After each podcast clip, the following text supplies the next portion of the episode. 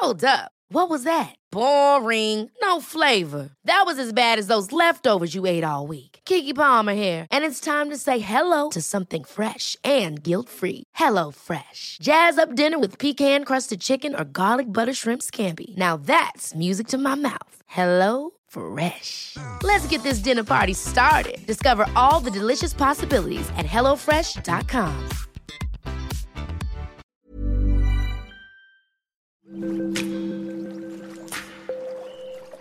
Aderezo presenta Qué sabroso con Gerardo León.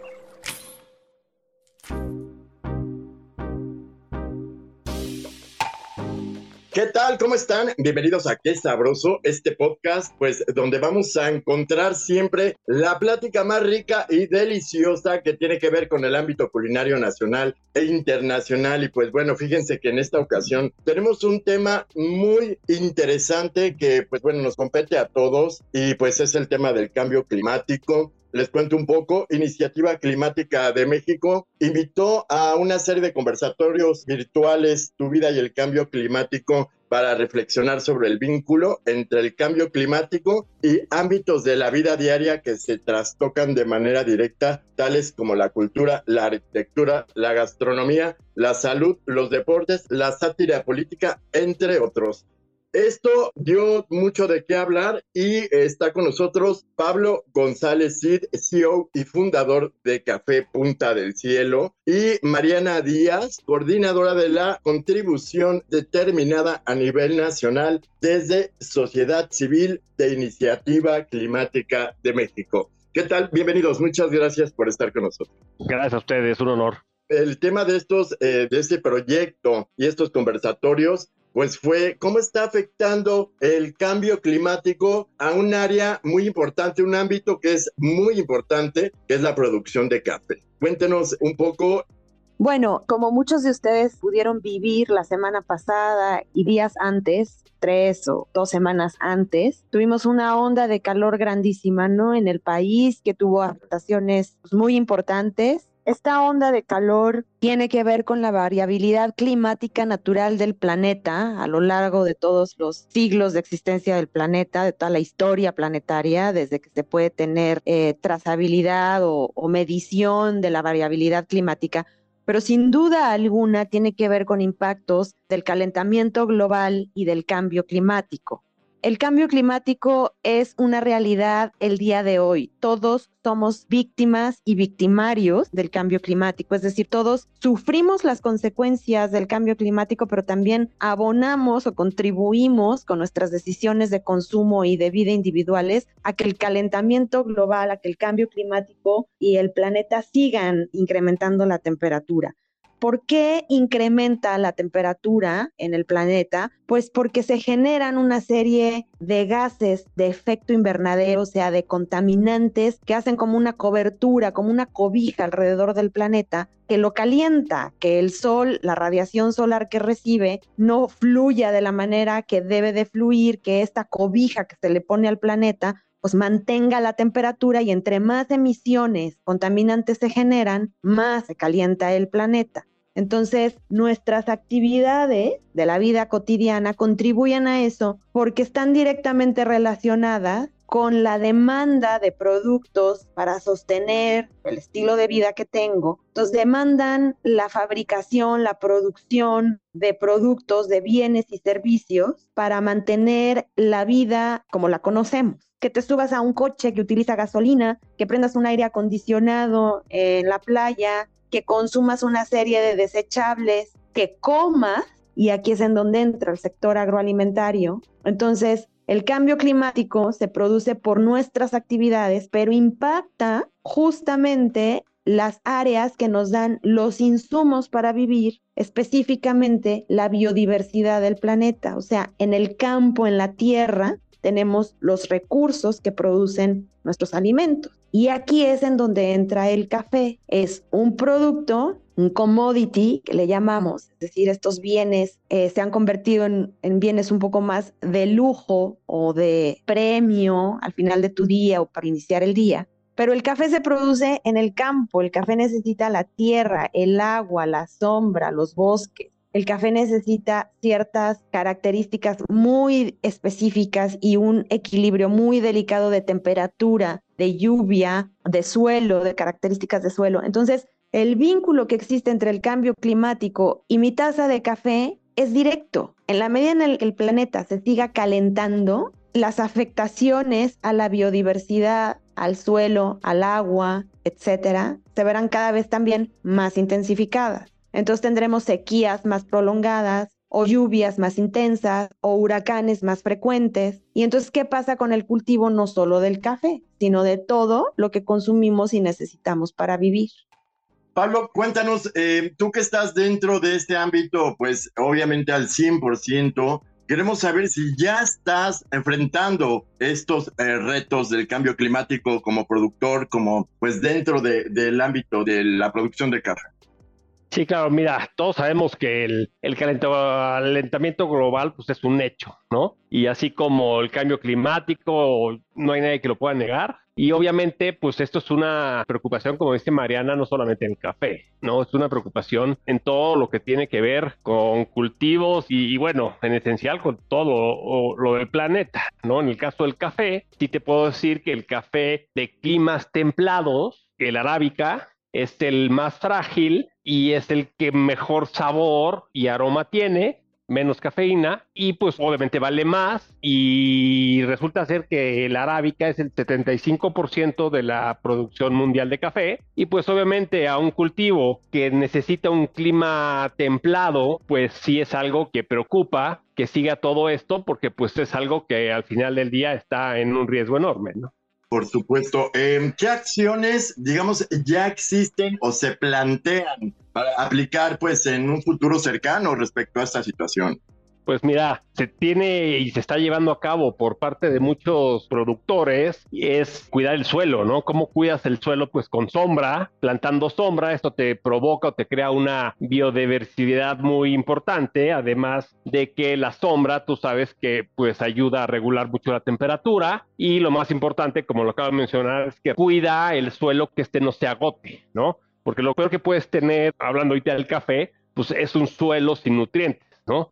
Un suelo agotado, pues ya es un lugar donde pues ya no va a haber vida, ¿no? Ya no van a nacer una sola planta, un solo árbol, un solo arbusto de café. Esto obviamente va a quitar las aves, todo el medio ecológico que debería de, de haber y pues es una deforestación, ¿no? Entonces la forma más importante pues es cuidar el suelo y la mejor forma de cuidarlo pues es una muy importante es con sombra que bueno se produce a través de eh, la siembra o el cuidado de todo este tipo de árboles mayores que van a hacer que se conserve la temperatura y que el suelo pues dure mucho mucho más y no se abuse de él no por así decirlo Hablando en cuestiones de terreno, cuéntanos un poco de dónde produce Punta del Cielo y cuántas hectáreas o en qué terreno se está eh, llevando a cabo la producción de café. Bueno, eh, casi todo nuestro, el café, bueno, es 100% mexicano, casi el 95% es arábica, aunque usamos algunos robustas para algunas mezclas. Los principales estados son Chiapas, Oaxaca y Veracruz, algo de Nayarit también, y bueno, son las zonas donde nosotros producimos todo esto. Ok, eh, más o menos cuánto terreno de producción tienes, en donde cosechas el café, un terreno, me imagino, bastante extenso de campo.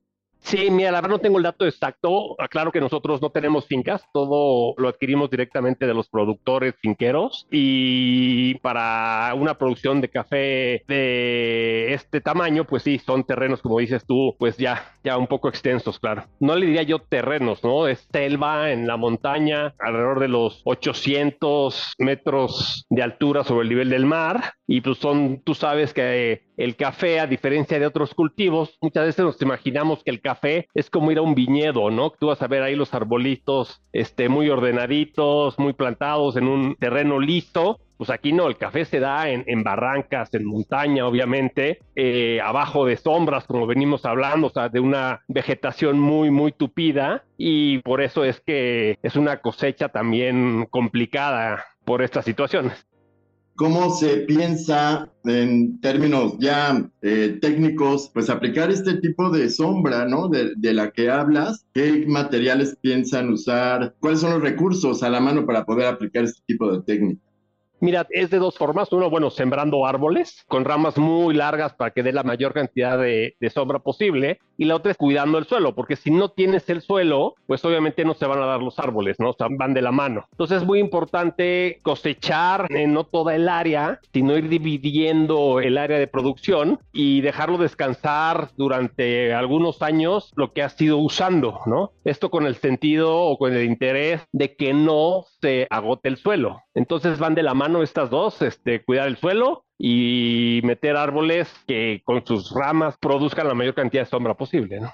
Claro. Mariana, cuéntanos, ¿ustedes están apoyando, apoyando de alguna manera este tipo de iniciativas? ¿De qué forma lo hacen? Sí, eh, para Iniciativa Climática de México, todo el tema de agricultura, uso del suelo, y todas las acciones de mitigación que se pueden realizar ahí son fundamentales. Entonces, nosotros apoyamos generando ciencia para fortalecer las decisiones de las políticas públicas que tienen que ver con varios sectores, transporte, petróleo y gas, industria, y justamente el sector que tiene que ver con la agroproducción y con el uso de tierra y el manejo de bosques, selvas, etcétera, los ecosistemas de México, ¿no? En un documento de política pública que se llama Contribución Determinada a nivel nacional. Proponemos 88 medidas ahí de mitigación en todo este documento, pero dos muy importantes que tienen que ver con el sector agroalimentario y que Pablo ya las dijo de varias maneras a lo largo de la conversación, es de manera muy, muy, muy, muy enfática proponer que la superficie de tierras forestales y plantaciones bajo manejo sostenible en tierras degradadas se debe de incrementar. El campo no puede seguir produciendo en la manera intensiva y no sostenible en la que lo hace. Los productores ponen en riesgo sus medios de producción y de vida cada año sometiendo la tierra a sistemas intensivos y degradantes porque no tienen otras opciones. Las manos que están en el campo son las primeras manos que deberían de tener apoyo y no solamente apoyo como, bueno, sí, apoyemos al campo, sino desde el consumidor, las decisiones que como consumidores tomamos están directamente relacionadas a los impactos y consecuencias que tienen los productores y los agricultores. Entonces, una de las medidas más enfáticas es incrementar la superficie de tierras forestales y plantaciones bajo manejos sostenibles, respetuosos, que honran la tierra, la importancia de honrar la tierra, de reconocer que de ahí viene todo. Y la otra medida es detener a toda costa el cambio de uso de suelo en tierras forestales, detener a toda costa la deforestación para sembrar, detener a toda costa que ahora pues aquí había como cultivo originario en estas tierras cuyos suelos están preparados para recibir semillas de aguacate, pues ahora no se vale cambiarlo por naranjas, porque no, esa no es la vocación natural de esa tierra o si estos bosques templados en donde nace el café están listas esas tierras para recibir la semilla de plantaciones de café, pues no se vale meter ganado. Eso es a lo que nos referimos con cambio de uso de suelo, o sea, cambiar la vocación natural, el espíritu de esa tierra por otra cosa. Entonces, la forma en la que Iniciativa Climática de México apoya estas cosas es en dos vías. Es la primera es dando este tipo de acciones de difusión a iniciativas como estas, en donde, y hay muchísimas, ¿eh? quiero además resaltar que en el país hay muchísimos productores sostenibles, orgánicos, certificados, o sea, hay un gran esfuerzo para que el campo en México vaya por las vías correctas de producción, pero dando este tipo de apoyos de comunicación y difusión a través de una taza de café, que todo el mundo en las mañanas echa una taza de café y que entonces recuerden este tipo de eh, mensajes de la importancia de nuestras decisiones como consumidores y de toda la cadena pues biológica que hay detrás de cada taza de café. Como Pablo decía, el café requiere unas condiciones muy, muy, muy, muy, muy particulares y muy específicas de temperatura, luz. Entonces, que recuerden que todo eso hay detrás de cada taza de café, ¿no? Y la otra forma en la que Iniciativa Climática de México apoya es, como te decía, pues generando, haciendo estos esfuerzos de generación de ciencia para incidir en las decisiones políticas, en las decisiones de financiamiento, en las decisiones de manejo, brindando insumos valiosos, sólidos que se crearon bajo estrictísimos criterios científicos para que los que toman las decisiones digan, ok, tú me estás diciendo que una medida es incrementar la superficie de tierras forestales, sí, ¿y eso cuántas emisiones de carbono pueden mitigar? Tantas. ¿Y cómo lo sabes? Porque aquí lo estimé todo y lo calculé y lo hice bajo la lupa de la ciencia. Y no olvidar que la ciencia también nos dice que si no tomamos acciones contundentes para mantener la temperatura por debajo de 1.5 grados centígrados, en pocos años el planeta lo vamos a dejar de conocer como lo conocemos. Y también la ciencia nos dice que las tendencias hoy son a que el aumento de temperatura vaya por arriba de los 2 grados. Me gustaría hacer una pregunta. Creo que el reto, la situación es complicada porque la idea es padrísima. Hablamos de cómo llegar al consumidor de una manera directa al día a día, pero cómo llegar a los agricultores para poder implementar este tipo de técnicas. Sé que hay mucha polémica en torno a los apoyos del gobierno hacia el campo, etcétera, pero ustedes de alguna manera van a poder llegar de otra forma a crear esta cultura de cuidado del ambiente hacia la, la parte más importante que es el agricultor y de qué manera?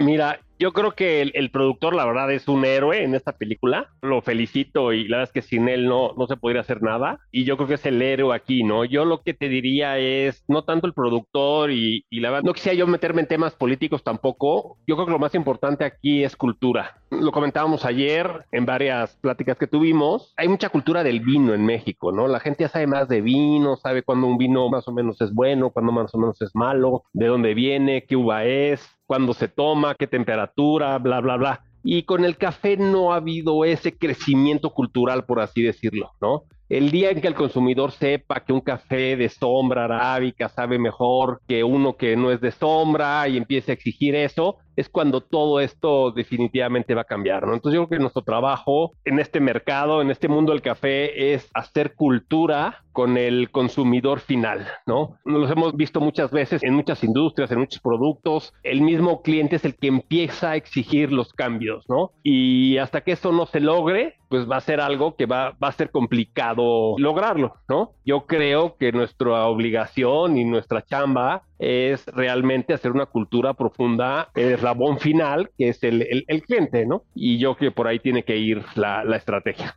¿Tú qué opinas al respecto, Mariana?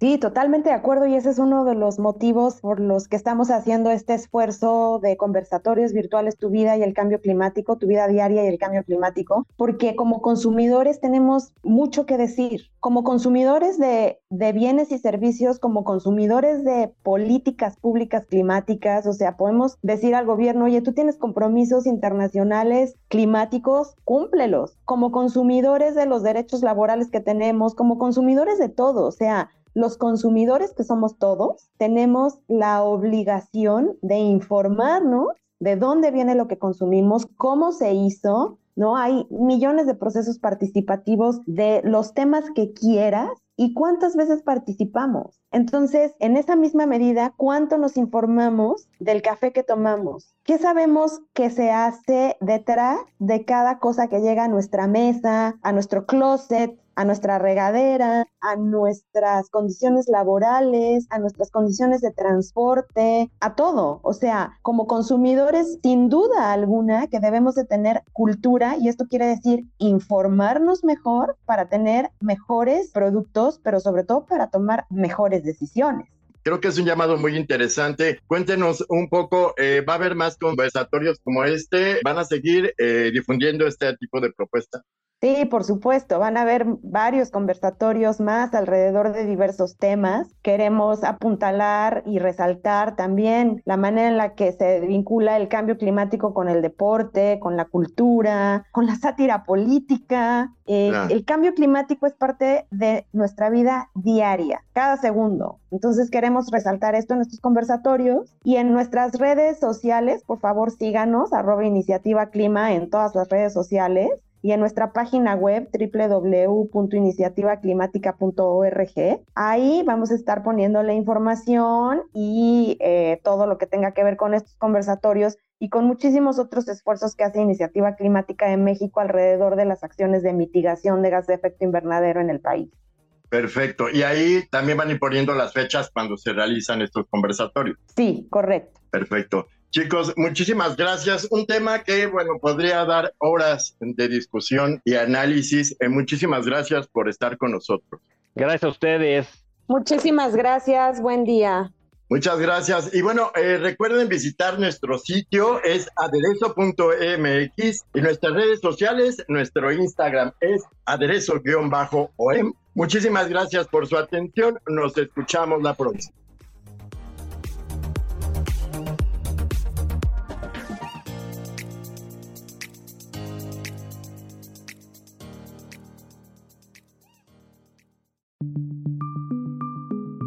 Es una producción de la Organización Editorial Mexicana.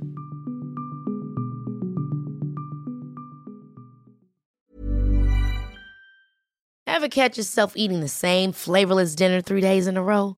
Dreaming of something better? Well, HelloFresh is your guilt-free dream come true, baby. It's me, Kiki Palmer. Let's wake up those taste buds with hot, juicy pecan-crusted chicken or garlic butter shrimp scampi. Mm. Hello Fresh. Stop dreaming of all the delicious possibilities and dig in at HelloFresh.com. Let's get this dinner party started.